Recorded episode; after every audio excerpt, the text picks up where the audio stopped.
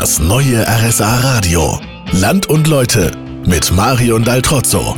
Hier in Immenstadt, wo ich mich heute umschaue, steht mitten im Ort die St. Nikolauskirche. Pfarrer Anton Siegel muss sich aber zusätzlich noch um die Pfarreien in Bühl und Rauenzell kümmern. Bekannt ist er, dass er jedes Jahr eine Wallfahrt organisiert und zwar jedes Jahr woanders hin.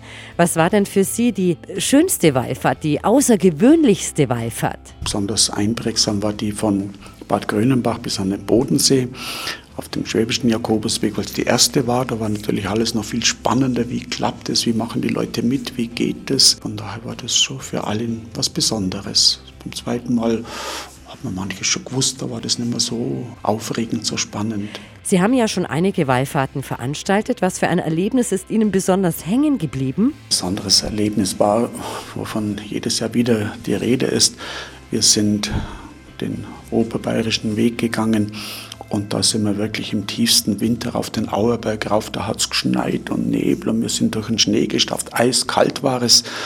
Das war einfach was, was hängen geblieben ist. Wie war das dann? Wie, was, wie muss ich mir das vorstellen? Man hat nichts gesehen, gerade ein paar Meter vor sich, weil es so verhangen war. Und die Kälte, das war, ja, wenn man dann oben war in der Kirche, beim Singen, wie jeder so seine Blase vor dem Mund gehabt hat, weil es, äh, das war einfach, keiner möchte es missen, obwohl es damals einfach, oh, wenn wir bloß irgendwo im Warmen wären. Ja, das kann ich mir gut vorstellen, dass die Leute da ganz schnell und gerne ins Warme wollten. Vielen Dank, Pfarrer Siegel. Das war Land und Leute aus Immenstadt. Im Januar nimmt sie meine Kollegin Tanja Gorges mit nach Oberstdorf. Bis dahin eine gute Zeit. Im Studio war Marion Daltrozzo.